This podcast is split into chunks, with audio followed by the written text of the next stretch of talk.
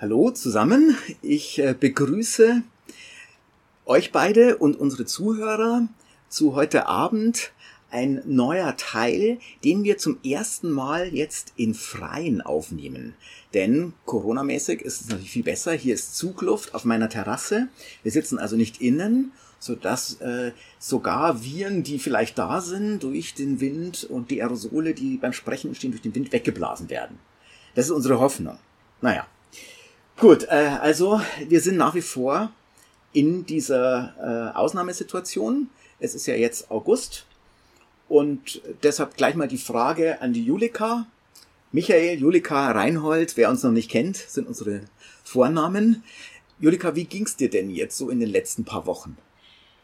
Hm, was meinst du mit letzten paar Wochen? Meinst du, seitdem wir uns das letzte Mal gehört haben? Ja. Weil letztes Mal haben wir uns ja noch. Äh, Ah, seitdem wir uns Skype. das letzte Mal gehört Mhm. haben, das war ja noch Ja. per Skype, genau. Ja. Jetzt zum ersten Mal live. Mhm. Es geht mir erstaunlich gut.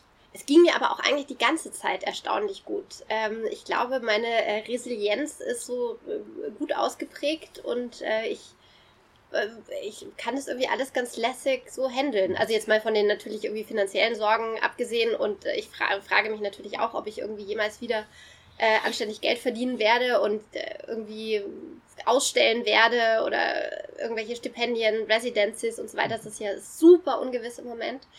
Es geht mir aber eigentlich total gut. Und ähm, wir haben jetzt gerade im Vorfeld schon so ein bisschen hitzig diskutiert über all die düsteren, schlimmen Themen, die diese Zeit so mitbringt.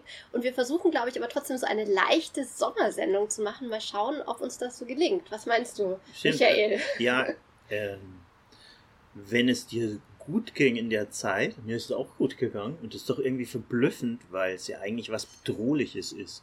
Dann musste man sich ja eigentlich fragen, warum ist es eigentlich einem gut gegangen? Ich kann für mich sagen, dass es mir gut gegangen ist, weil dieser Wechsel heraus aus einer Zeit, die permanent mit irgendwelchen Terminen äh, verbunden ist, das fand ich mal ziemlich gut. Alle waren genötigt, äh, herunterzufahren und das äh, fand ich sehr, sehr spannend. Und ich meine, so eine Situation, wie es jetzt ist, hat ja keiner in seinem Leben bisher erlebt. Ähm, Gab es eigentlich bisher nicht 100 Jahre her. Und ähm, deswegen fände ich die Frage spannend, warum ging es einem eigentlich jetzt gut? Wie war es bei dir, Reinhold? Ja, ich denke gerade nach. Also ich würde sagen, mir geht's nicht besser als sonst. Vielleicht doch etwas schlechter. Mhm. Also ich, ich, bei mir unterscheidet sich vielleicht. Und das liegt natürlich auch daran, jetzt habe ich ja Sommerferien, denn ich unterrichte ja an so einer Schule, die normale Schulferien hat. Äh, aber das Schuljahresende ist bei uns ja normalerweise mit Modenschau, Ausstellung und mehreren Partys und Zeugnisverleihungen ein emotionaler Höhepunkt. Und heuer haben wir jetzt nur, äh, ich habe irgendwie 19 kurze Interviews gemacht und so eine Moderation nur mit Akteuren in der Halle ohne Publikum. Und es gab keine Party, kein Alkohol. Das hat mir gefehlt. Und da bin ich dann sozusagen jetzt in die Sommerferien gegangen mit so einem etwas äh, unbefriedigten Gefühl. Und ein bisschen fühle ich mich auch unbefriedigt. Vor kurzem war ich auf einem Konzert in der Olympiahalle zum ersten Mal mit strengsten Corona-Regeln. Vom Salewski übrigens. Äh, den kennt die Julika. Ich äh, auch. Du auch. Ah, ja, wen kennen wir alle? Ich hatte auch überlegt, ob ich hingehen soll und dann habe ich aber gedacht, macht das Spaß? Ja. Hat Spaß Ja, gemacht. und das, da, das ist genau der Punkt. Also es war sehr interessant, weil man natürlich mit strengen Regeln und Sicherheitspersonal und Abstand und Mundschutz in Und dieser Bestuhlung, Halle war ne? und das Bestuhlung. ja. Also man konnte sich schlecht frei bewegen. Mhm. Für Gespräche musste man zu anderen dann hinspazieren und mit denen kurz reden mit Maske und wurde genau beobachtet vom Sicherheitspersonal. Äh, man hat schon Bier dann trinken können, ja, das war im Sitzen, nur im Sitzen. Äh, das war natürlich alles nicht wie ein normales Konzert. Und der Abstand zu den Musikern war riesengroß, sodass zum Beispiel der Salewski und der Albert, die alle mitgespielt haben, die habe ich aus der Ferne so gesehen, aber ich hatte überhaupt keinen Kontakt zur, zu den Musikern gehabt. Also äh, im Nachhinein äh, muss ich sagen, äh, es war was völlig anderes und es hat nicht das ersetzt, was ich unter Konzert normalerweise verstehe oder Ausgehen verstehe. Clubs gibt's ja nach wie vor nicht. Also mir fehlt das Ausgehen jetzt langsam doch. Ja, wir hören übrigens auch andere Leute draußen. Ja, das macht nichts. So ist es. Die Kinder sind ja alle da. Die Genau. sind ja nicht, äh, sie sind ja nicht irgendwo in Thailand. Ah, die Kinder sind alle da, ja. Oder ah, ja. Strand die sind spielen ja ja alle in der. Nachbarschaft. Wobei spielen. ich sagen muss, die Kinder nebenan, die sind jetzt mit vollbepacktem Auto in Urlaub gefahren. Und ich weiß, dass am Gardasee mehrere Freunde von mir auch sind. Also es gibt, oder andere fahren an die Ostsee.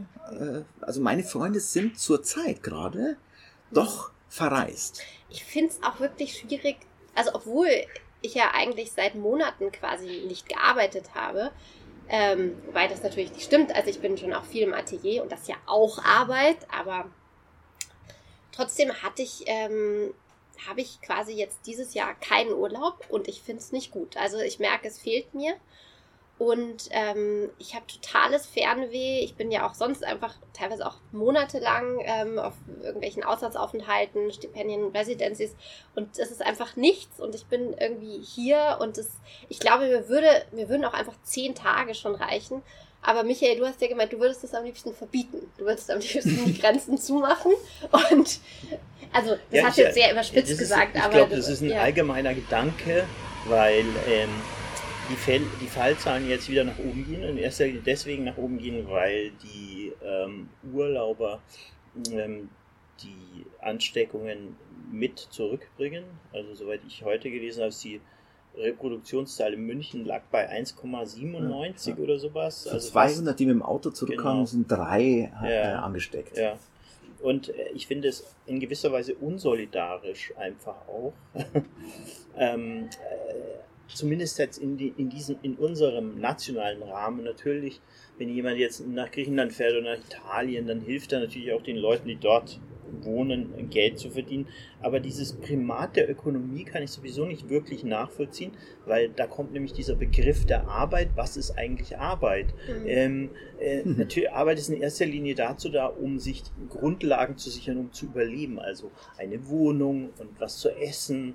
Ähm, darum geht es in erster Linie. Aber Arbeit müsste eigentlich mehr sein. Arbeit müsste eigentlich etwas sein, was einen ähm, auch persönlich in irgendeiner Form nicht nur befriedigt, sondern auch weiterbringt und auch die Gesellschaft weiterbringt. Und es kann einfach nicht auf das reduziert sein, dass es einfach nur ähm, eine Gewinnmaximierung ist. Das ist ein Mhm. Grundsatz. Und das fand ich einen der interessantesten Aspekte an diesem Lockdown, an dem, an dem Virus, dass diese ganze Begrifflichkeit und diese ganzen Zusammenhänge in gewisser Weise in Frage gestellt wurden, Julika. ähm, Reinhold und ich, wir haben einen gemeinsamen Freund, der sagt ja immer, ähm, man macht ja keinen Urlaub, man macht was anderes. Mhm. Das muss man sagen, dass der auch ein leicht ähm, hyperaktive Züge hat und wahrscheinlich wirklich einfach nie Urlaub macht, sondern Mhm. was anderes. Mhm. Ähm, natürlich ist diese, ist, ist diese Einteilung sehr merkwürdig. Also was ist denn jetzt freie Zeit und was ist denn jetzt Ja. Arbeitszeit? Ich merke das jetzt gerade zum Beispiel daran, dass ich seit, ähm, seit dem Lockdown unglaublich viel im Atelier bin, also viel mehr als davor. Erstens natürlich, weil ich mehr Zeit habe, aber auch, weil ich so merke, dass plötzlich so der Druck raus ist.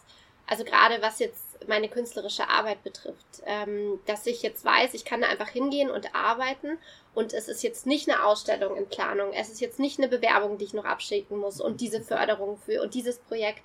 Und das hat jetzt einfach bei mir dazu geführt, dass ich so eine ähm, glückliche, positive Beziehung gerade habe zu meiner künstlerischen Arbeit, wie ich sie, glaube ich, wenn ich ganz ehrlich bin, noch überhaupt niemals hatte. Ah. Also ich empfinde das gerade so, so erfüllend und ähm, ja, es ist so mein Happy Place gerade. und das Einfach mal den total. Druck, den Ja. Zeitdruck los sein und ähm, einfach frei nach vorne arbeiten können, Reinhold. Ah, Das finde ich jetzt sehr spannend, weil das heißt ja letztlich, wer eine erfüllte Arbeit hat oder ein erfülltes Leben hat, der braucht keinen Urlaub. Urlaub ist eher was für den quasi versklavten Büromenschen, der dann auf seinen Mallorca oder was auch immer Flug hinspart und dann zwei Wochen im Jahr da glücklich ist oder sechs Wochen oder wie immer sind, fünf Wochen. Äh, Und ich zum Beispiel bin sowieso grundsätzlich sehr skeptisch, was dieses ganze Reisen betrifft. Also vor 50, 100 Jahren war das sowieso eine völlig andere Welt und erst dann durch den Tourismus und die Engländer und die Hippies ist dann dieses Globetrotting und Reisen so angekommen. Jetzt sind wir bei den Vanlifelern. Und ich persönlich finde, Wie heißt Entschuldigung? Van- Va- Vanlife, das sind die, die mit selbst geba- umgebauten Autos äh, äh, rumfahren durch Ach, Europa. Van. Von Van. Okay. Genau, die Ja, ihr ja, Leben ja. Van umgebaut machen. So, Mhm. so eine Art Camping für Hipster. Genau. Äh, oder für Alternative nenne ich es jetzt mal. Äh, also ich persönlich bin, bin da ganz anders. Für mich ist dieser Reisezwang eigentlich ein Zeichen davon, dass etwas nicht stimmt mit einem. Mhm. Ein Zeichen, dass man irgendwas kompensiert, irgendwas sucht, was man nicht hat. Äh, und dann reist man eben rum und, äh, und ruiniert natürlich noch die, äh, die Umwelt dabei. Aber fremde Kulturen zu sehen, ist ja schon auch was Erhellendes. Oder ja. ich meine, das ist ja was anderes, ob man im Fernsehen irgendwas sieht oder ob man ja. tatsächlich mit den Leuten spricht oder ob man das mal. Michael, aber da hat. muss ich sagen, da gibt es ja diesen berühmten Satz, Reisen bildet oder so heißt der auch, ja? fremde Kulturen sehen. Mhm. Und ich war in fremden Kulturen, ich war in Asien und sonst wo. Mhm. Äh, und, und, ich, ich finde das völlig überschätzt. Gebildet, ich, ich finde, ja, na, ich finde, Reisen bildet überhaupt nicht. Okay. Reisen verdummt eher. Okay, ja, weil äh, man hat ja nur den ganzen Reisestress packen im Koffer und im Zug und dann ist man dort und dann hat man so einen ganz oberflächlichen Kontakt mit dem Wow-Tempel. Ja, äh, man, man hat ja wirklich nicht den Kontakt mit den Einheimischen, weil man lebt dann normalerweise mit denen. Okay, mit Airbnb mag das ein bisschen besser geworden sein, aber äh, das ganze Reisen bildet ist meiner Meinung nach eine Sache, die kommt aus irgendeinem so Bildungsbürgertum und wurde dann von den Hippies weitergetragen.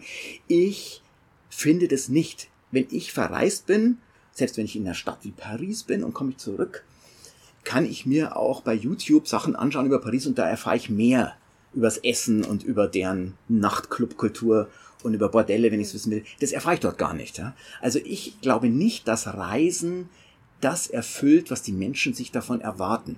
Es ist eher ein Prestigeangeberthema. Mhm.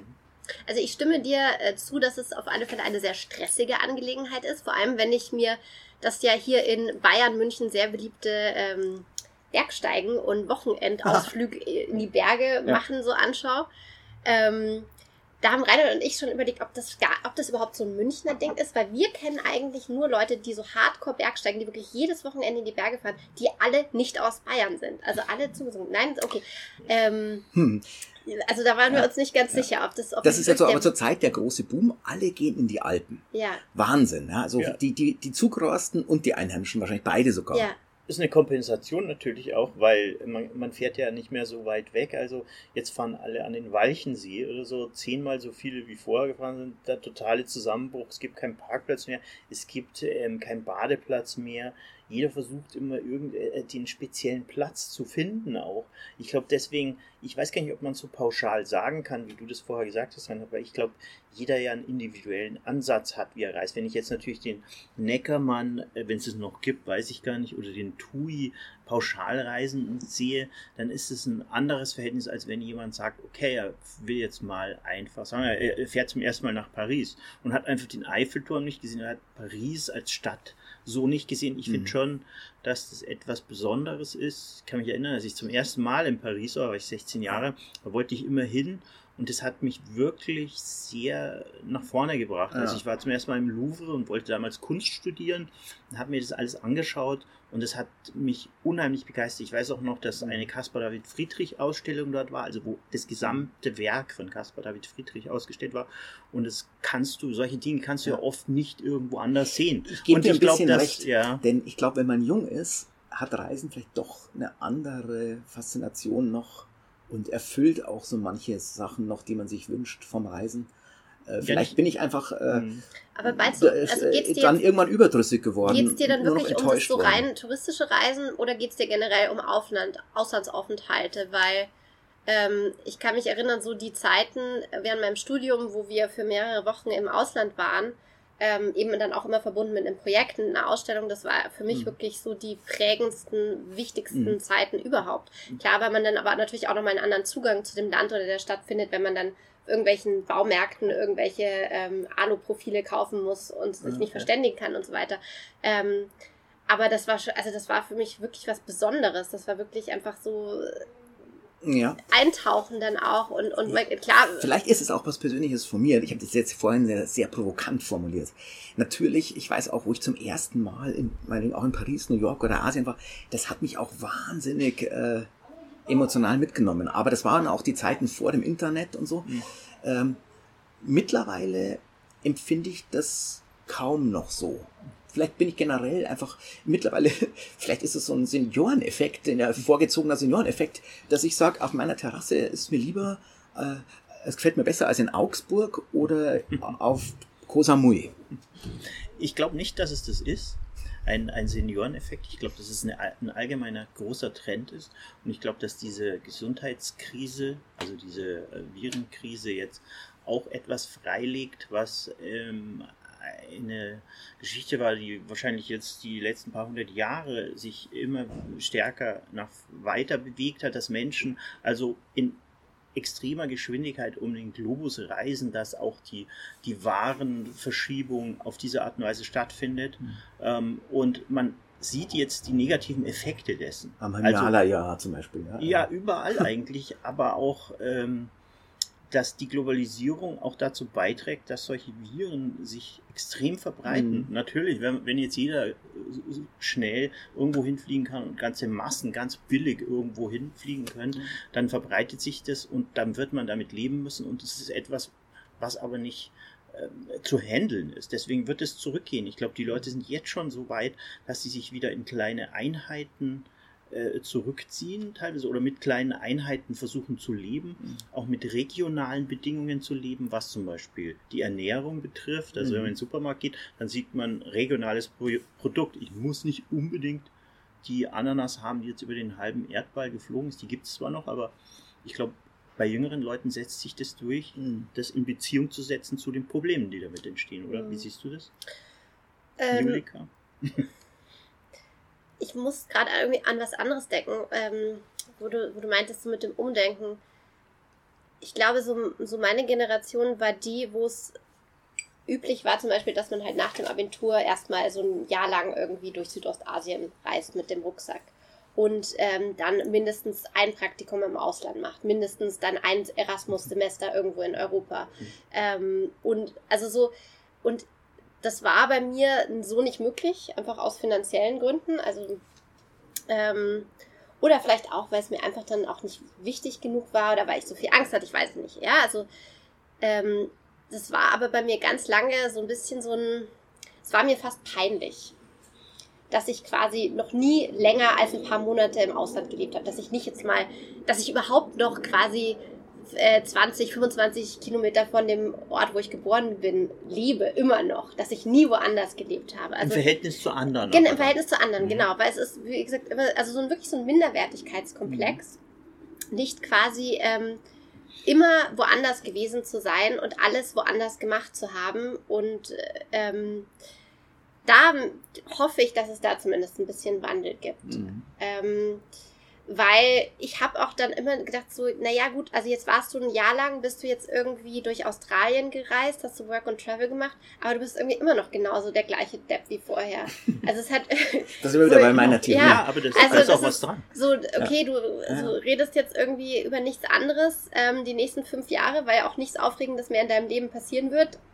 Schauen wir mal an, wie es ist, ja. Mhm. Ähm, und so... Die, Vielleicht ist das aber bei mir auch noch ein bisschen, dass ich da immer noch ein bisschen so ein mangelndes Selbstbewusstsein habe und, äh, und eigentlich hätte ich es wahrscheinlich auch gerne gemacht. Aber ähm, das finde ich cool, wenn das so ein bisschen sich, sich wandeln würde, dass es auch einfach völlig okay ist, äh, in der Stadt, in der man geboren wurde, zu studieren und dann einfach da zu bleiben, ohne dass man sich dafür rechtfertigen muss. Mhm. Das stimmt. Wobei natürlich, sagen wir mal, ähm, gewisse Berufsbilder es einfach verlangen, dass man also entsprechende Studien hat in, an bestimmten Universitäten, auch im Ausland, mhm. die dann dazu berechtigen, dass man sehr exponierte Jobs dann macht, die viel besser bezahlt sind. Und das Prestige-Thema, wir haben vorhin genau, kurz über die Modebranche geredet, die dann so Strandfotos und ja. wo seid ihr jetzt schicken.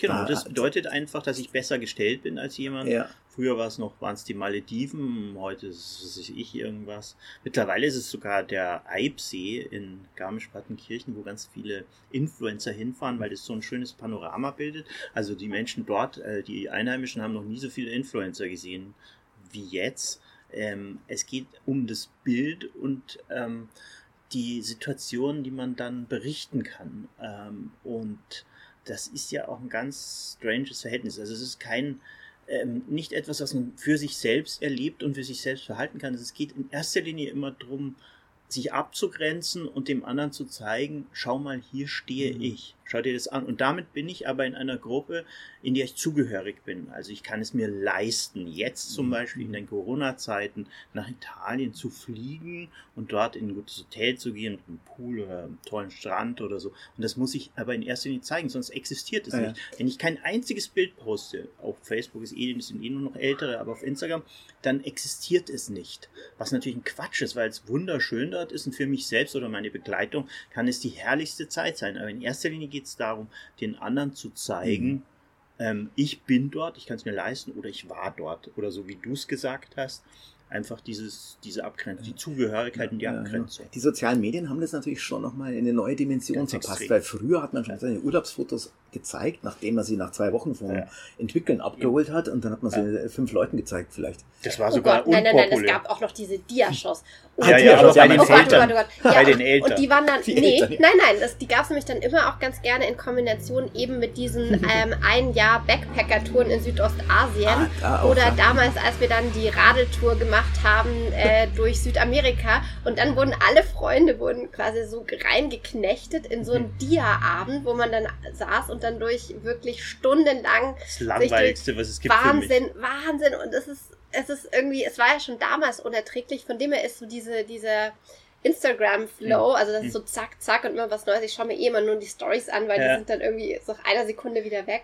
Ähm, das finde ich eigentlich doch ganz angenehm. Ja, Ja, ja, ich finde es auch, man kann sich's angucken, aber zum Bild hat sich das Verhältnis maximal verändert, weil die Hm. Dia-Show hat ja noch ein ganz bestimmtes Bild gezeigt. Also, ähm, was weiß ich, du bist äh, in Südafrika und, und fotografierst den Tafelberg. Wie viele Menschen haben dieses Foto gemacht, auch mit sich selbst drauf oder mit den Pyramiden oder mit dem Eiffelturm? Und mittlerweile gibt es zig Milliarden Mal das, dasselbe Bild und das Verhältnis hat sich aber verändert, weil für damals war es vielleicht eine Erinnerung, aber heute ist es so inflationär, dass es eigentlich gar keine Bedeutung mehr hat. Ja, es ist, Mhm. die Bedeutung ist eigentlich Ist raus. alles entwertet. ja, das ist, auch eine diese totale Kritik, Entwertung meinte, des Bildes. Ja. Genau. Damit ist sozusagen die ganze Welt Mhm. ist ihm entwertet. Hoppala. Äh, da habe ich mir vor kurzem auch gedacht, jetzt wo ja mit Google Maps zum Beispiel auch ich die ganze Welt von oben genau anschauen kann mit super Bildern und so, ist sozusagen alles entzaubert. Es gibt keine Geheimnisse mehr. Es gibt Milliarden Selfies von jeder Sehenswürdigkeit. Jetzt ist die Welt sozusagen zu klein geworden oder es, die Welt ist zu Ende. Wir haben sie komplett vereinnahmt. Äh, Im Internet ist alles. Jetzt kann ich auch in meinem Sessel sitzen Genau. bleiben. Es ist legitim, an dem Platz zu bleiben, wo ich bin, weil es einfach gar keinen Sinn mehr macht, dorthin zu fahren, wo das Besondere ist, weil das Besondere entwertet und ähm, äh, nicht mehr kein Sakrileg auch mehr ist, weil ähm, praktisch alle diese Gumpe irgendwo in den Bergen, die ich früher als einziger vielleicht mit fünf anderen kannte, haben das fotografiert und genau gemappt. Ja? Und deswegen gehen plötzlich 40, 50 Leute am Wochenende dahin. Also muss ich da eigentlich gar nicht mehr hin. Die, macht, weißt macht du, was für eine Sinn mehr. Alternative noch gibt? Wenn du zum Beispiel ein Upper-Class-Adeliger bist oder so oder einfach Mhm. besser sein willst als die anderen, dann gehst du jetzt in Krisengebiete und machst Mhm. in Krisengebieten als adeliger Brauereibesitzer, Schulen, baust du Schulen auf und so weiter. Also vielleicht ist dann das in Krisengebieten ähm, etwas Sinnvolles tun, Mhm. als Alternative zum Tourismus, äh, die neue Welt. Aber was du jetzt vorhin gesagt hast mit dem Vanlife und so, das ist natürlich auch eine Möglichkeit, dann sozusagen Stellen. Stellen ähm, zu erkunden oder an Stellen zu sein, wo jetzt Klar. nicht jeder hinkommt. Deswegen Mhm. ist es ja auch so populär, ne? Das, Mhm. Also weit ab von irgendwelchen Campingplätzen. Aber und das ist eben, ich glaube Mhm. nicht daran, dass es diese Stellen noch gibt, weil sie werden fotografiert, sie werden ähm, online gestellt und meistens ist da sogar noch sind noch die geografischen Daten dazu da, sodass Ja. jeder das nachvollziehen kann. Es wird wahrscheinlich auf der Welt keinen Spot mehr geben, der so total unergründet ist. Es kann ja immer noch schön sein, ich kann da immer noch hin und vielleicht ein, einer sein, der da gerade ist, wo nicht so viele sind. Aber wenn man sich Orte wie Positano anschaut, wo die Leute hin sind früher, weil es so, so eine schön gelegene Stadt ist, Ja. und heute in Horden wird dorthin, auch durch Airbnb zum Beispiel. Airbnb hat es ermöglicht, dass Menschen, die halt wenig Geld haben, und das ist ein demokratisches System, ich finde es ja auch einerseits plausibel, auf der anderen Seite fallen die über Städte her wie Ja. Barcelona und Ah, Barcelona. überfüllen diese Städte ähm, ähm, auch mit einer Kultur, die auch Ja. die auch nicht existent ist, ist Menschen, die einfach auch gar nicht gelernt haben zu reisen und sich in einer bestimmten Art und Weise zu verhalten auf diesen Reisen, mhm.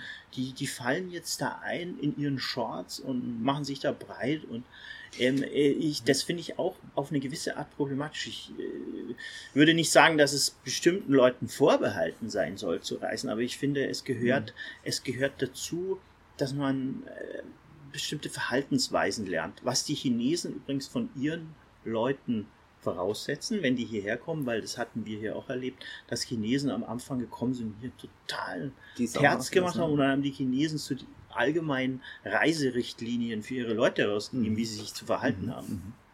Naja, ich, ich meine, nicht, der weltweite Wohlstand ist natürlich total angestiegen die letzten Jahre in der Summe. Und in, in vielen Regionen, wo es ihm jetzt, äh, Asien und so, Indien, China, wo es ihm jetzt so viel Wohlstand gibt, heißt es natürlich, dass wahnsinnig viel mehr Leute jetzt das können, was früher nur die Reichen ja, ja. im Westen ja. konnten, nämlich reisen und überall mit den dicken Autos rumfahren. Aber ich finde es jetzt natürlich auch ein bisschen, also das hast du sicher nicht damit gemeint, Michael, aber das jetzt quasi nur Leute, die es gewohnt sind, deshalb, beziehungsweise sich schon lange leisten können, reisen zu gehen, dass die sich jetzt so extrem viel besser verhalten als äh, Leute, die jetzt irgendwie ein kleineres Budget haben. Also ich meine, die, also, die letzten Jahrhunderte haben ja schon auch gezeigt, wie sich hm. reiche Europäer so im Ausland aufführen. Ne? Also, also, man muss ja alles irgendwie lernen. Also zum Beispiel, man kann jetzt sagen, ähm, äh, wenn man in ein bestimmtes Restaurant geht, wo äh, ein bestimmter Standard ist, dann ist es angemessen zu lernen, wie man dort ist wenn man das nicht weiß, dann wird man selbst wahrscheinlich auch einfach gar nicht diesen Spaß haben daran so. und man wird auch gar nicht wissen, was man da kriegt und was man benutzen soll. Mhm. Das ist, ich sage das als jemand, der aus sehr einfachen mhm. Verhältnissen stammt, mhm. dessen Mutter, meine Mutter, wenn ich mit der zum Essen gehe, die weiß nicht, welche Gabel wohin gehört. Aber ich habe im Laufe meines Lebens gelernt, dass es nichts Schlechtes ist, bestimmte Dinge die kultiviert, kultiviert. sind, ja? ja? einfach zu lernen, unabhängig vom sozialen Status. Ja. Äh, wir sind ja heute in der Lage, uns selbst äh, weiterzubilden oder auch und, und, und all diese Dinge und deswegen ähm, finde ich das schon und das beziehe ich dann eben auch aufs Reisen wenn irgendwie Horden von, von Leuten der einfallen. Sag, der Pöbel, nenn's doch, genau, wie du ja, es äh, sagst doch, wie du es denkst. Der Pöbel. Warum nicht? Willst, du hast keinen Bock, einen Strand mit dem Pöbel aber der, Aber die, der Pöbel stört mich genauso in äh, äh dieser äh, äh, junge Reisepöbel. Genau, gutes mhm. Wort, junge Reisepöbel. Stört mich genauso wie, ähm, und das sage ich ganz frei, wie die Araber, die hier ähm, im Sommer herkommen, weil es hier kühler ist und mit ihrem Personal in der Maximilianstraße einkaufen lassen, riesige Vans buchen. Ähm, einfach dieser, äh, einerseits dieser wahnsinnige Luxus des Reisens, den wir da auf der einen Seite haben, und auf der anderen Seite diese, diese Gesellschaft, die ähm, gerade mal erst reisen darf und sich das anschaut, aber nicht richtig vorbereitet ist darauf, sondern nur in die Billigst-Pizzeria gehen kann, natürlich auch aus ihren, äh, und die entstehen dann natürlich auch. Also wie in Barcelona entsteht wahnsinnig viele Billig-Gastronomie genau mhm. für diese Leute. Und Airbnb ist auch ein Unternehmen, das in erster Linie äh, davon profitiert und eigentlich nichts Positives in irgendeiner Weise dazu mhm. tut. Also, also ja, so kurz, ähm, ich habe ja einen kleinen, ich habe ja zwei kleine Mini-Urlaube gemacht. Ja, jetzt, okay, jetzt gestehe ich. Ah ja, jetzt kommt, ähm, jetzt, kommt die Wahrheit an. Ah. Ähm, äh, und zwar. Äh, so Nachnamen ja nicht sagen. Ja. Äh, zweimal äh, in die Schweiz. Mhm. Also auch so super dekadent einfach. Mhm. Schönes Land. Außerhalb Europas? Ah, nein, wie war das? Nee, falsch. Ähm, Schengen-Raum immerhin noch. Mhm. Und da war ich jetzt bei meinem zweiten Schweiz-Trip, war ich im Engadin. Und äh, das ist halt echt hart. Also, das ist wirklich hart. Also, da ist halt wirklich ein SUV neben dem anderen, ne? Und das ist halt, äh, mhm. Und die Schweiz ist natürlich überfüllt, ja, weil die Schweizer sind natürlich alle da und natürlich auch die ganzen Deutschen sind da und die Italiener sind da und so. Das heißt, äh, und die, also wer kann schon in der Schweiz Urlaub machen, außer man kennt da jetzt jemanden, das heißt, so, der Wechselkurs so ist. alle sind halt in ihr, genau, und alle sind halt in ihren Ferienhäusern, in ihren äh, Chalets irgendwie und fahren da mit ihren dicken SUVs rum. Und ich habe mir schon gedacht, weil ich war da in so einem eigentlich ganz netten, pittoresken Schweizer Bergdörfchen.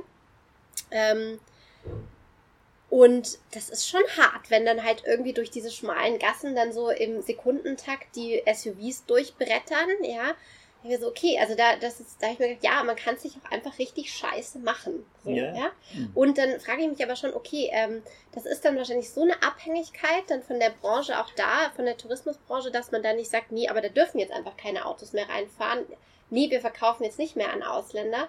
Das ist dann irgendwie, also ich, es ist irgendwie so, so ein, ich habe das Gefühl, so ein Aufgeben, ja, so ein innerliches Aufgeben. So wir, wir schenken quasi jetzt unser Land, unser Dorf, schenken wir jetzt einfach her, ähm, um, um das Geld zu verdienen. Ja, ja? Das ist ja eigentlich auch das, was in Venedig so quasi Ja. passiert ist, oder, oder was in Barcelona ja auch Mhm. teilweise passiert ist. Mhm. Also, da denke ich mir, also, wann kam so dieser Punkt, wo man einfach ähm, nicht gecheckt hat, shit, wir müssen das leider auch ein bisschen bewahren, damit dieser Charme oder der Grund, warum die Leute herkommen, überhaupt noch erhalten bleibt. Mhm. Also, da ist einfach so die Gier einfach so immens groß, ja. Also, Mhm. und das war für mich in dem Moment so spürbar, ja. Mhm. Das, Also auch eine Art Entzauberung oder zumindest, Michael hat es ja vorhin mal angedeutet, es gibt ja einen Distinktionsgewinn, man Kultiviertheit, man erlebt sozusagen, dass man einen tollen Ort ist und da diesen Ort versteht und meistert und sich selbst dabei auch ein bisschen überhöht und so weiter, ja, was man alles so beim Reisen macht, ja, in Bad Gastein, in dem Designhotel, Mhm. wo der Michael schon mal war. Gott, das kann ich nicht Stimmt. mehr sehen auf Instagram. Ich kann es nicht mehr sehen. Ich habe das Gefühl, ich war schon selber 20 Mal in. Bad Gastein. Ja, Ja, ich kann es nicht Ja, mehr sehen. genau. Aber auch in diesem einen Hotel. Ja. Ist ja nur, alle sind ja immer in diesem einen Hotel. Ich kann aber zwei Reiseerlebnisse noch erzählen. Es gibt drei. Es gibt drei, ja, genau. genau. Okay. Ich, ich war auch schon mal da und habe auch die Ach, drei wirklich dann. Reinhold. Mhm. Ah, Mhm. okay. Genau, aber gut, ich wollte da auch mal ausprobieren, ob sowas äh, für mich funktioniert. Da kommt aber, aber auch nicht dazu. funktioniert, leider. Ja, gerade bei Bad Gastein, wenn ich das so sage, also mit meiner Frau, da ist es ja meistens so, dass man irgendwo sein will. Die sagt dann gerne mal, warum gehen wir denn nicht an Starnberger See mal ins Hotel? Da sag ich, äh, zahle jetzt nicht 150 Euro für, äh, dafür, dass ich 20 Minuten fahre und dann bin ich da im Hotel. Eigentlich, da sind wir dann, aber sie findet es eigentlich, fände es anders, wenn man da übernachtet und dann morgens aufsteht, ist man gleich da. Aber zum Beispiel bei Bad Gastein ist es auch so, ähm, dass man da auf Leute trifft in diesen Hotels, also vor allem in dem einen, äh, die einem näher sind auf eine Art als die üblichen Touristen. Und ähm, das ist nicht unangenehm. Also man fühlt sich da irgendwie so mehr aufgehoben eigentlich, Mhm. als jetzt in bestimmten Hotels, wo halt der typische Tourismus ist, wo die typischen äh, Frühst das typische Frühstück angeboten, die typische Musik und so weiter. Und es wird jetzt immer mehr solche Hotels geben, die eigentlich für die Leute sind, die hier auch schon in die Ja. Clubs Eine gehen. gewisse Szene, Genau. die sich da Ja, in, in genau. sie hier, hier Ja. kennt und dort kennt. Mhm. Wir haben ja dort auch Leute getroffen, die Genau. man aus München kennt. zum Ja, Beispiel. in der Fraunhofer Straße gibt es doch das, ich weiß es leider nicht genau, das ähm, Rooftop Hotel, vielleicht Ah, heißt es auch so. Ähm, und die haben jetzt ein altes zum Bauernhaus Pension irgendwo auch an der oberen Isar ähm, gekauft und ähm, da gehen jetzt, das wird dann halt ein bisschen Ikea-mäßig eingerichtet und dann eben teurer gemacht. Das ist, glaube ich, ein Trend, der jetzt gerade ähm, stattfindet. Dass, dass, dass man praktisch eben nicht mehr so weit fährt. Also Thailand ist total out.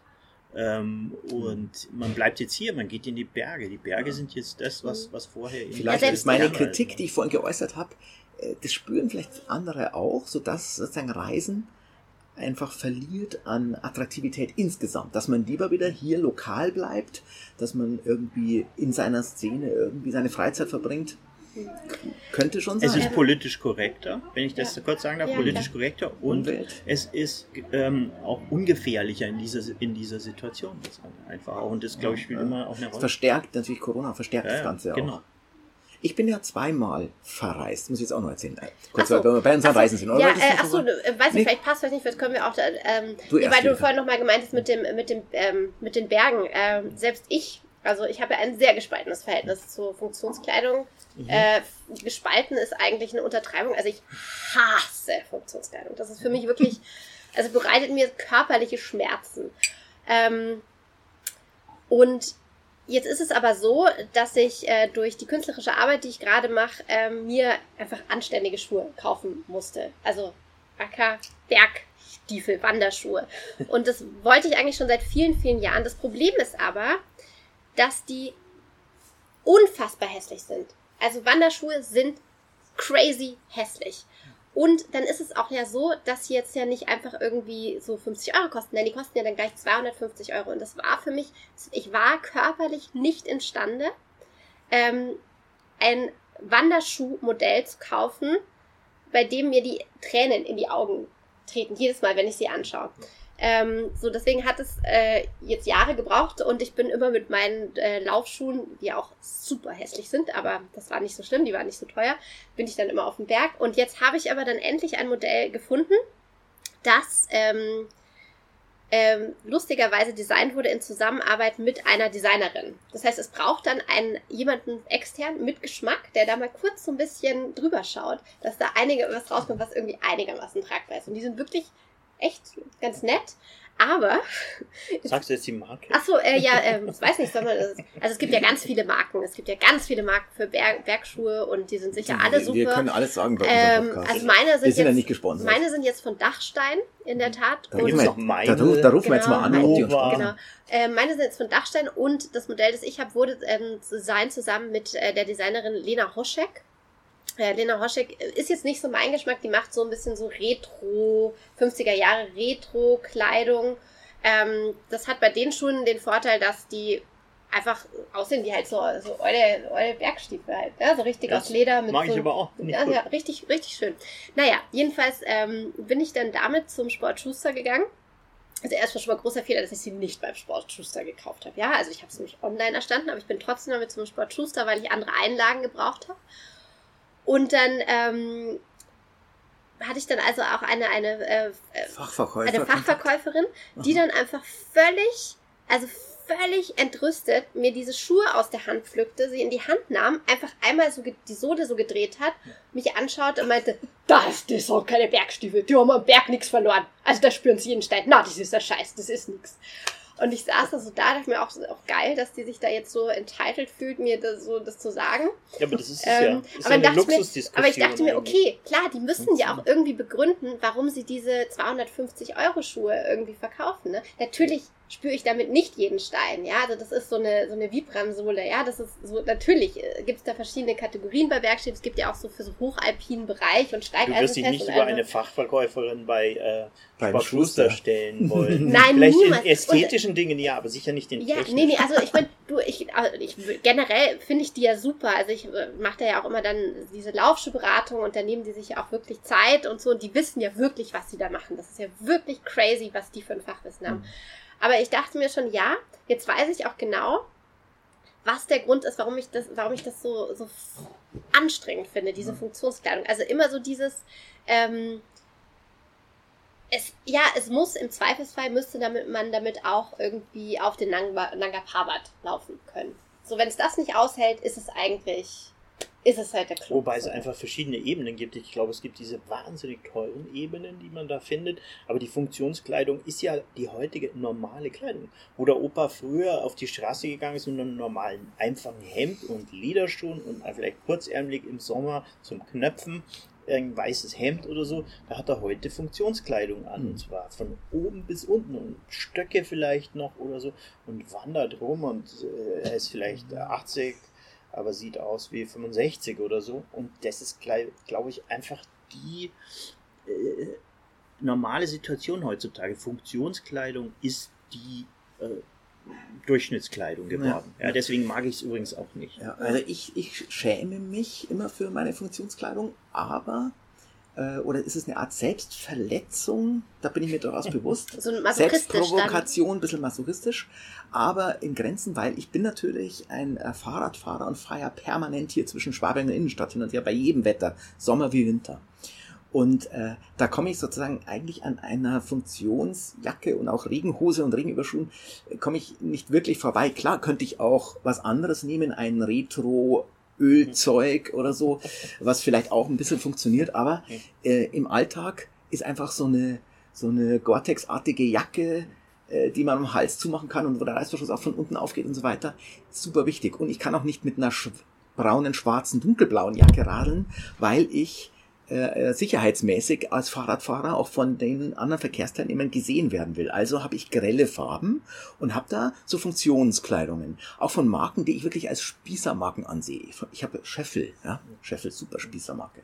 Aber das ist mir tatsächlich egal. Ich, wenn ich sie anziehe, spüre ich schon, wie ich eigentlich wie ich das nicht bin, aber wenn ich dann irgendwo bin, in einem, vor einem Lokal, dann ziehe ich die Jacke natürlich vor der Tür aus und hänge die dann über meinen Arm. Ich würde Also niemals, so trennen. Das ich würde könnte niemals mit einer Funktionsjacke in einem Bader vielleicht gerade noch, aber ich würde niemals, wenn ich zum Beispiel nächsten Mittwoch bin ich in der Gabani Bar, ja, verabredet, da, wenn es ein bisschen regnet, fahre ich da mit meiner Funktionsjacke hin, die würde ich niemals innen erst ausziehen. Die ziehe ich vor der Tür Das aus. ist verrückt. Ich würde mich nicht auf die Straße trauen mit einer Jacke, die ich hässlich finde. Zum Mhm. Beispiel, ich würde auch nicht joggen. Äh, Selbst wenn ich niemandem begegne, äh, ohne dass ich irgendwie das Gefühl habe, ich sehe dabei gut Ah ja, aus. da bist Also du- da, da das muss, bist du- muss auf jeden Fall was sein, was gut aussieht. Kann natürlich auch funktional sein, aber die Reduktion auf die Funktion ist bei mir spielt überhaupt keine Mhm. Rolle. Und das, glaube ich, ist, ist aber bei den meisten Leuten heute äh, so, dass die Funktion eine ganz, ganz wichtig eben, äh, wie du sagst, Gore-Tex oder jetzt diese neuen Schuhe, die es gibt, mit diesen komischen Ringelsohlen, äh, fehlt mir jetzt Es gab ja auch der eine Name. Schweizer, Schweizer Ja, ja, genau. Die haben Also in der Schweiz alle haben alle. Haben die Ah, alle. Äh, genau, die haben überhaupt, die sind auch sehr teuer, die gibt es dann auf Mr. Porter. Wenn du auf in bestimmten Portalen einfach bestimmte Sachen siehst, dann weißt du schon, das ist jetzt einfach, Ah. das muss man haben.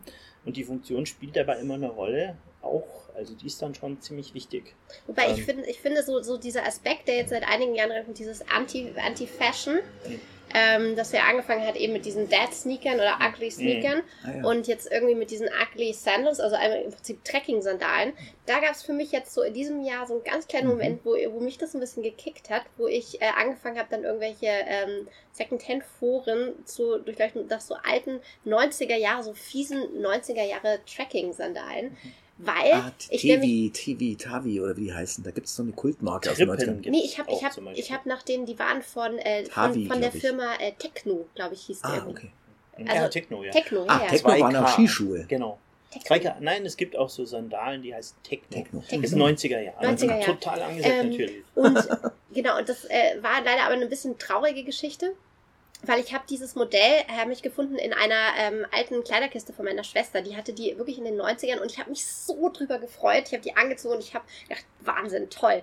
Also gerade auch, weil ich so dieses Prinzip eben von Schönheit jetzt gerade auch so ein bisschen in Frage stelle und so, ja, aber ich dachte so geil, ich finde, die sind einfach so hässlich, super, so, ich kann das tragen. Und dann sind die aber, weil die halt aus den 90er waren, 90ern und sind die halt sofort auseinandergefallen. Die Sohle hat sich Ah. aufgelöst. Dann habe ich, war ich so traurig, habe sämtliche Secondhand-Foren durchforstet und habe wirklich genau dasselbe Modell nochmal gefunden. Bei Kleiderkreisel war das. Mhm. Habe mich so gefreut, habe die bestellt, auch genau in meiner Größe. Habe sie einen Tag getragen und Wieder die Sohle ist schon wieder auseinandergefallen. Ja klar, diese Sohlen sind aus Gummi und die gehen dann Ja, und ich habe so, Probier's doch mal mit Crocs. Mhm. Äh, Nee, das ist mir Wer- zu hart. habt ihr das, Crocs? Nein, das ist mir zu Das hart. Das, was das, das ist mir zu Ich hart. nicht- Das wird zu Also, hart. Ich habe Crocs und zwar schon mein zweites Du Paar. könntest mich bezahlen und ich würde es nicht zahlen. Ja, ich bin mit Äh, giftgrünen äh. Crocs, also gut, vor 20 Jahren schon, als die neu waren, das war auch diese Selbstprovokation, bin ich mit giftgrünen Crocs auch immer hier zum Schwimmbad hintergelaufen und ich hatte die auch mal an irgendeinem Touristenort an, um als Tourist mich zu integrieren. Mhm. Ähm, wir, jetzt habe ich allerdings eigentlich schwach für meine eigenen Verhältnisse. Jetzt habe ich so schwarze Crocs, die ich tatsächlich für so Gebüschgartenarbeiten ab und zu trage. ähm, jetzt habe ich die tatsächlich als Funktionsding äh, ohne Bedeutung mehr. Aber es ist doch spannend, dass dieser, dieser Hässlichkeitsfaktor, dass der seit einigen Jahren so stark wird in der Mode. Ich finde Mhm. das, ich find das ja total aber es- erfrischend. Es ist ein Gegentrend einfach gewesen. Balenciaga oder Ja. Vetements hat das absichtlich, Absichtlich gemacht und die ja. ganzen Kampagnen waren ja auch so das Hässlichste, was es gibt. Was Ja. natürlich auch äh, Bezug nimmt auf die 90er, die ja auch eine gewisse hässliche Mode waren, nämlich diese knielangen äh, Shorts oder die, Ja, die diese Hosen mit. Hosen mit die- seitlich Die, Taschen. die Taschen, Ja. Seitentaschenhosen und so weiter Ja. oder riesige T-Shirts und so. Das sah ja auch ziemlich scheiße aus. Deswegen habe ich mir damals, war ich eigentlich recht unmodern gekleidet, weil ich das eh nicht mochte. Aber das, das kam jetzt Gut, wieder. Michael Aber ist auch wirklich ein besonderer Fall. Äh, äh, Leider können unsere Seher zum Beispiel nicht seine gelb getrönte Pilotenbrille sehen. Ja, die, Äh, die Was ist denn das für eine eigentlich? Das kannst du mal bei der ist Gelegenheit eine sagen. normale, eine, eine Ray-Ban. Eine Ray-Ban ähm, schon. Pilotenbrille und die habe ich mir machen lassen, nachdem ich die Serie Narcos Teil 1 gesehen habe. Gab es einen Agenten, der diese Brille hatte und äh, das ist aber jetzt eine Korrektionsbrille, also nicht nur für die Show. Aber so. eben mit gelb getönten Gläsern. ja, aber ganz Äh, leicht gelb, was aha. sehr schwierig ist und teuer, Aha. weil du da ähm, äh, die gibt's nicht vorbereitet, Mhm. ja, also die findest du sonst So nicht. Einzel. Und es hat auch einen Vorteil, nachts Auto fahren wesentlich besser, weil es hält auf. Zum Beispiel Sportschützen haben ja auch immer gelbe Brillen an, weil Mhm. sie damit besser sehen, weil das, das hält auf. Also wenn Aber wenn so du die jetzt diffus abnimmst, zum Beispiel, hast du ja andere Farben, haben dann dein Gehirn minimal. kompensiert, ja. mein Gehirn Spürst du da kompensiert irgendwelche Auswirkungen? ob ich die Brille auf oder ab Aber Michael, das ist ja jetzt schon, also jetzt so eine gelb getönte Pilotenbrille ist ja schon auch mal eher was, was man jetzt eher auf der, sag ich mal, ähm, nicht so ästhetischen Seite verordnen würde. Ne? Genau. Das heißt, du in, in Ja. welche Haltung trägst du das denn? Also ist dir das bewusst, dass das schon was Ähm, Provokantes ich- ist, was du da. Ja, also nicht ästhetisch ist wahrscheinlich eine Generationsfrage. Ich fand das eigentlich, ich fand ähm, gelbe Brillen eigentlich schon, oder, oder Brillen mit getönten Gläsern waren ja auch in der letzten Zeit eigentlich schon angesagt. Gab es dann immer wieder Mhm. auch lila und so In den weiter. 80er Jahren übrigens Genau, in auch. den ne? 80er Jahren auch. Nee, Ja. für mich war es jetzt wirklich diese Erfahrung, dieses äh, einerseits des Agenten und bei mir ist es so, wenn ich etwas sehe, was ich haben will, dann äh, dann lasse ich es machen oder bestell es mir Mhm. oder ob das jetzt aus China ist oder sonst woher. Ich möchte das dann irgendwie haben und ich habe Ja. mir das eingebildet und ich habe gemerkt, dass das passt. Also ich habe mehrere aber es passt und gelegentlich brauche ich das einfach, um mich selbst auch irgendwie abzuwechseln, weil ich ja nicht mehr so diese riesigen Sozialkontakte habe, wo wir jetzt über Kleidung gesprochen Aber so haben. erkennt Kleidung, dich jeder wieder auch. ja, ja, man, man erkennt mich oder? wieder, man weiß, wer ich bin, das stimmt Ja. irgendwie so, aber ich bin im Gegensatz zu dir, weil du hast ja vor am Anfang unseres Gesprächs erzählt, dass dir was fehlt, nämlich die Partys Mhm, und so weiter. mhm. Bei mir ist es tatsächlich anders, mir fehlt es gar nicht so. Ich kann auch gut jetzt so für mich allein, ich bin ja nicht ganz allein, aber ähm, ich, ich bin nicht so, dass ich, dass, dass dieser Austausch oder diese Feierlichkeit mir irgendwie fehlen Mhm. würden, weil ich, ich fand da auch so eine Redundanz in dem Ganzen. Also ich fand, es, es war immer dasselbe, wenn du irgendwo hingegangen bist. Ähm, der Spaßfaktor hielt sich Mhm. irgendwie in Grenzen. Ich weiß nicht, ob es eine Altersfrage ist. Aber Müsstest zum du Beispiel- sagen, Julika. Ja. Ich bin auch überhaupt nicht mehr weggegangen, schon vorher schon. Ich bin da auch leider komplett raus. Mir, also mir fehlt es überhaupt nicht. Ähm, Mir fehlt eigentlich, mir fehlt eigentlich gar nicht, ich finde es eigentlich super angenehm, weil ich kann es eh nicht so leiden, wenn mir Leute körperlich nahe kommen. Und ich finde es ganz geil, dass, äh, wenn das jetzt so passiert, also wenn jemand einen eh schon nervt, kann man dann immer noch so ein und halten Sie bitte Abstand so hinterher schieben, ja? Genau. Und man kann einfach bei jeder Gelegenheit irgendwie sagen, weg, äh, so weggehen, wegrutschen, ohne dass es irgendwie komisch kommt. Ähm, Mhm. Also Social Distancing ist total mein Modus. Ich finde Mhm. das richtig gut. Ich mag ja sowieso ja eigentlich nur die Leute sehen, die ich eh schon kenne. Ja Vielleicht sind wir einfach Also die romantischeren Typen einfach. Du bist vielleicht Ja. einfach jetzt so der ähm, sachlichere, Mhm. auch auf äh, Technik und Funktionen und Neuigkeiten und eben nicht so auch sich so, so Ja. eingrooven auf was, sondern, sondern immer auch irgendwie neugierig. Vielleicht bin ich auch nicht, nicht neugierig genug im Vergleich, Mhm. Vergleich zu dir, dass also mir bei das nicht mir so muss ich sagen, äh, eigentlich gab es zwei Sachen, die mir jetzt einfallen, die ich jetzt während der letzten Wochen tatsächlich gemacht habe. Einmal eine Geburtstagsparty auf einer Garage oben auf dem Dach Mhm. mit DJ und allem drum und dran. Allerdings an der frischen Luft, ja, äh, wo ich danach gemerkt habe, wow, wie toll war das jetzt mal wieder mit allen möglichen Freunden kurz zu reden. Ja, ja, das ist Äh, schon. das hat mich stimmt. richtig berauscht. Mhm. Und dann äh, gibt es so eine Münchner äh, Partygruppe Tamtam, sagt euch das was? Ja. Ja. mal gehört, ja. Äh, und die machen so Stadtspaziergänge während Corona. Das ist also draußen auch. Und dann gibt es irgendwie Künstler, und die dann auftreten durchs Fenster und so. Und da muss ich sagen, da habe ich so sechs, sieben Stunden lang war ich in Neuhausen und habe da irgendwelche Noise-Konzerte in irgendwelchen Kellern erlebt oder komische Orgelspieler mit Glitzersackos im Hinterhof oder dann die Polizei unter der Donnersberger Brücke. Und äh, das war so richtig etwas, was ich mag, ja. Mhm. Äh, was so Party war, tolle Leute, äh, eine crazy Stimmung. Da habe ich mich wieder so gefühlt, wie ich mich vor Corona fühle, Mhm. oft. Und da habe ich dann echt gemerkt, das fehlt mir jetzt. Ja. Hab allerdings danach auch drüber nachgedacht, auch durch den Alkohol, der da geflossen ist, dass ich sicherlich aber manchmal zu nah an den Leuten dran war. Mhm. Zwar in Freien, aber ich war dann auch zu nah dran. Klar. Hm. Ich glaube auch, dass es, das geht nicht so leicht. Aber Ja. bist du zum Beispiel jemand, Reinhold, der, wenn, wenn du, je- das, magst du es gerne, wenn du jetzt auf ein Konzert gehst, dass du wahnsinnig in dem Pulk drin bist und sozusagen in der Masse aufgehst. Weil ich würde für mich sagen, ich Mhm. gehe nicht gern aufs Oktoberfest.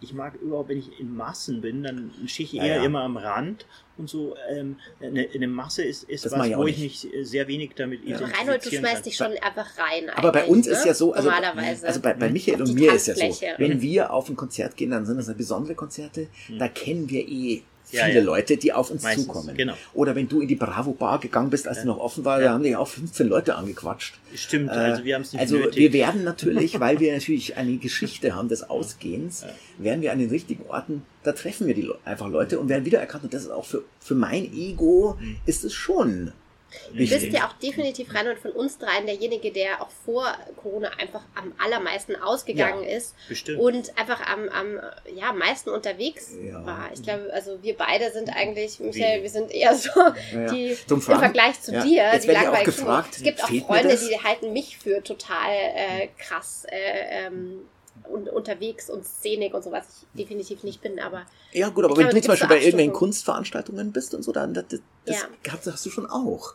Also das fehlt dir das zum Beispiel, irgendeine Vernissage zu gehen, wo dann Mhm. lauter Akademieleute rumlaufen oder so? Ähm, bei mir ist schon auch so, dass ich also wirklich versuche, äh, meine sozialen Kontakte möglichst einzuschränken. Ich habe einfach nicht so, ich fühle mich nicht Mhm. wohl damit. Mhm. Ähm, also zum Beispiel bei mir im Atelier gibt es schon auch immer wieder, wir sind ja eine Ateliergemeinschaft, immer wieder halt dann so Grillabende oder Kinoabende, wo ich einfach nicht hingehe. Also ich sage das dann auch so, aber das Mhm. denke ich mir so, ey, das muss ich gerade irgendwie nicht haben. Ich fühle mich nicht wohl dabei. Und okay, jetzt war ich irgendwie zweimal so ein bisschen, äh, bin ich weggefahren mh, in der Schweiz, wo es auch super schwierig ist, weil die das einfach, entweder sie haben es noch nicht so ganz gecheckt oder, äh, also ja, also Mhm. so, ne, dann, dann da trägt halt irgendwie niemand Maske Mhm. und es ist irgendwie Ja. alles immer so super eng und die Leute und vergessen auch die ja. Leute schnell, vergessen ja. und dann, und dann galt ich so plötzlich so als schwierig und anstrengend, weil ich dann halt gemeint habe, nee, also ich würde wirklich gerne draußen sitzen, weil hier Mhm. drinnen, äh, die Leute kommen hier von überall her, es trägt niemand Maske, die Ja, Kellner tragen ja. keine Maske. Ja. Ich möchte bitte rausgehen. Und also, oh, du bist Ja. aber ganz schön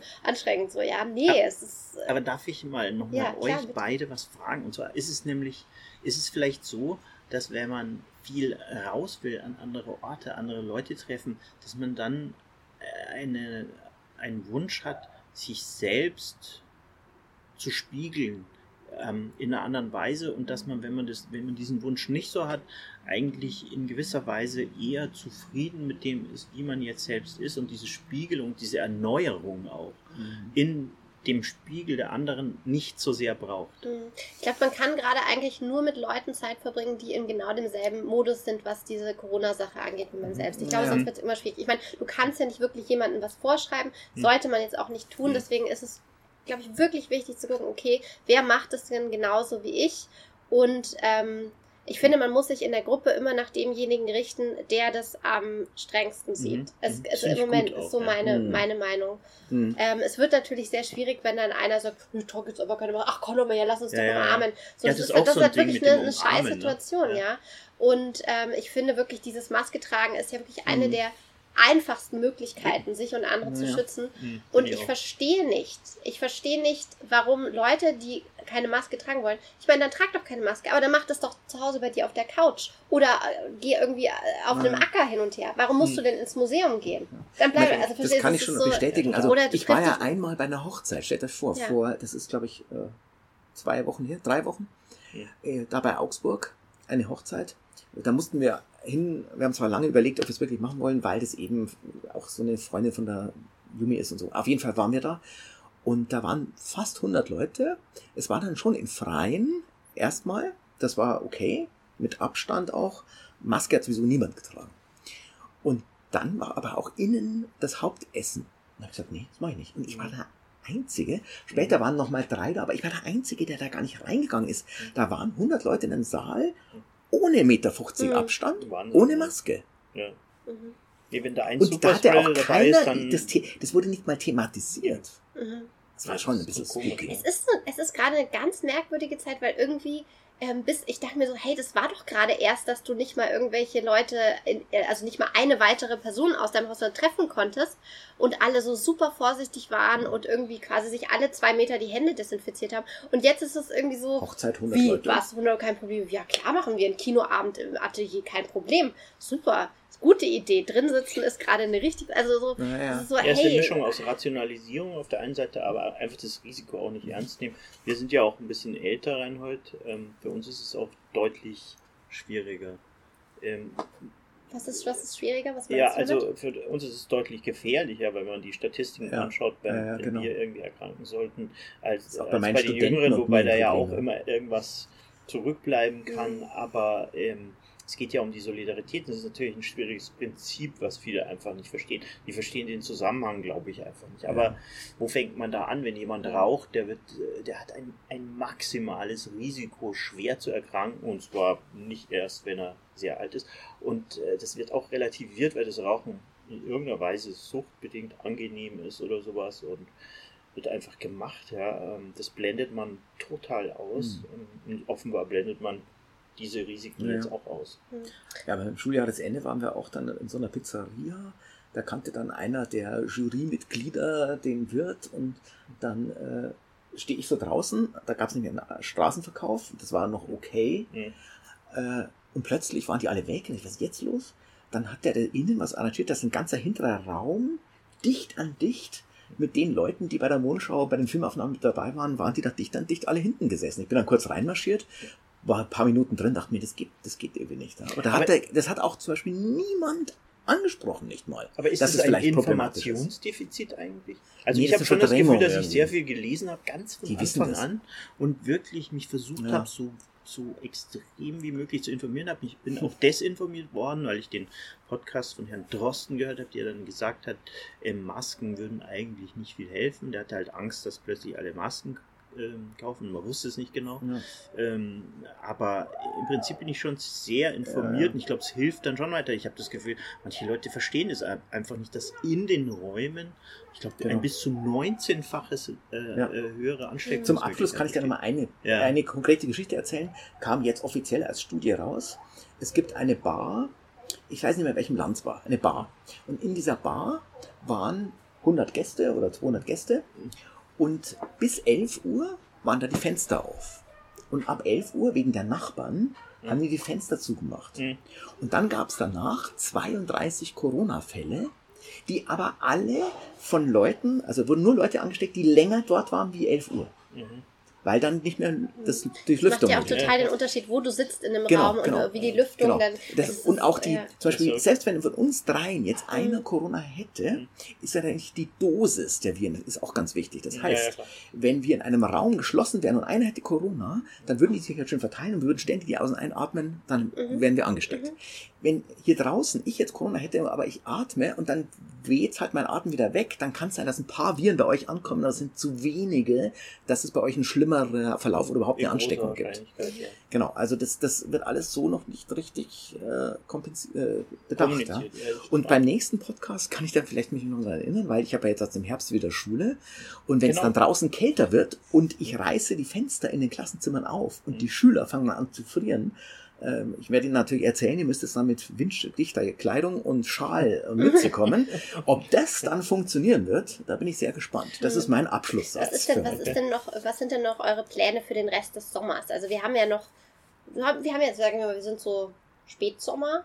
Kann man das, sind wir schon im Spätsommer? Ich fühle mich schon total herzlich. Irgendwie habe ich das Gefühl, dass jetzt kein der- Urlaub mehr ansteht, ist der Sommer eigentlich auch Ach, schon meistens vorbei. ist es doch im September auch nochmal viele schöne Tage oder einige schöne Tage. Deswegen finde ich Spätsommer, manchmal hat man im August, wenn es abends kühl ist, schon dieses Gefühl, aber eigentlich empfinde ich das schon noch immer als Sommer.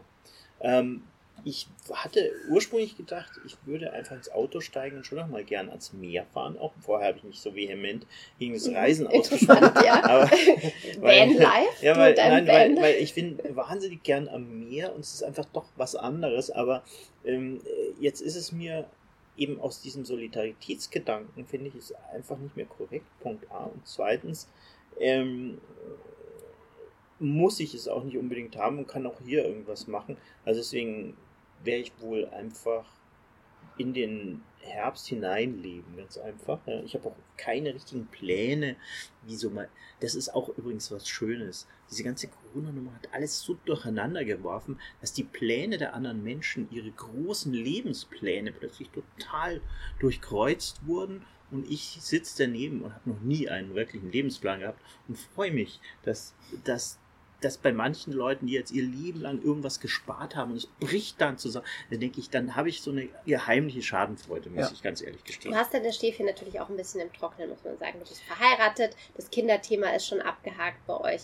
Also du hast irgendwie einen Job. Also es ist so eine, ist, da bist du natürlich hab, jetzt schon auch so ich in einen der Job, Lebensphase, aber der kann, wo der jetzt kann äh, ähm, so demnächst weg sein. Ich habe kein Eigentum. Ähm, es ist so, dass äh, es kann sein, dass ich in einem Jahr irgendwo in der Bäckerei stehe und Brezen verkaufen muss, um überhaupt meine Miete zu zahlen, wenn das überhaupt geht. Also ich bin in einer Situation, die nicht sehr komfortabel ist, weil ich glaube, nur Leute, die wirklich jetzt mehr Eigentum haben, können noch längerfristig planen. Die Rente sieht bei mir auch nicht gut aus. Ähm, insofern glaube ich schon, dass meine ähm, Schadenfreude über diese Situation ähm, nicht aus einer, aus einer Sicherheitsposition heraus ist, sondern ganz einfach, ich finde es wirklich, das ist auch meine Art der Punk-Ader, muss ich sagen. Mhm. Es hieß ja, ja immer No Planen. Future, No, ja, ja, Future, no Future. Und das ist jetzt eingetreten eigentlich. No Future, ich finde es großartig. Ich finde es toll, dass wir da anknüpfen können. Weil das war immer, ich, äh, ich bin ja jetzt ein positiver Mensch geworden im Alter und denke eigentlich immer an schöne Dinge. No Future war ja was, eigentlich was, ja, also äh, passt jetzt zu dieser Zeit, aber trotzdem finde ich das jetzt ganz gut, einfach so spontan sein zu können, einfach, ja. Und, des, und kein Outcast zu sein, wenn man spontan ist. Dass nicht die Konzepte, die immer lang vorbereitet sind und alle durchdacht von hinten bis vorne, dass die funktionieren. Das sieht man ja sogar jetzt in der Regierung. Alle, die auch immer so gesagt haben, wir machen alles richtig. Keiner macht eigentlich irgendwie irgendwas richtig. Insofern, ich bin jetzt für das Spontane, für das, ja, einfach nicht alles immer durchdenken, planen, die Lebensplanung, die Versicherung, mein Haus, meine Yacht, meine Rente, langweilt mich irgendwie. Mhm. Es gibt halt einfach irgendwie nichts zu gewinnen bei, also bei der Phase Stimmt. gerade. Also du kannst Corona nicht gewinnen. Also sieht man jetzt nee. auch selbst irgendwelche, unser Ministerpräsident, mhm. äh, der ja dachte so, er ist jetzt der, nein, so es gibt einfach für niemanden irgendwas zu gewinnen und das macht eigentlich, finde ich, so eine, also hat auch was sehr Demokratisches mhm. ähm, und es nimmt auch einfach auch total den Druck raus. Mhm. Ja, also es ist wie, ähm, Wobei wir natürlich schon auch, auch, sehr, ja, auch schon sehr privilegiert sprechen können. Ja, ne? Also super privilegierte, ja, schon ein bisschen depressiv super privilegierte Position. Also, ja. wie wir es hier in diesem Land haben. Ne? Also das, das natürlich vorweggenommen. Ähm, und weil wir jetzt gerade selber persönlich nicht betroffen sind von der Krankheit und jetzt auch im ganz persönlichen Umfeld auch niemand haben, der betroffen ist. Deswegen ist also alles im Verhältnis zu sehen. Aber man kann es ja immer nur sehen, wie man es halt sieht oder wie es halt ist. Und immer so nach, nach oben und unten zu schauen, bringt dann ja auch nicht so viel in dem Moment, weil man fühlt sich halt so.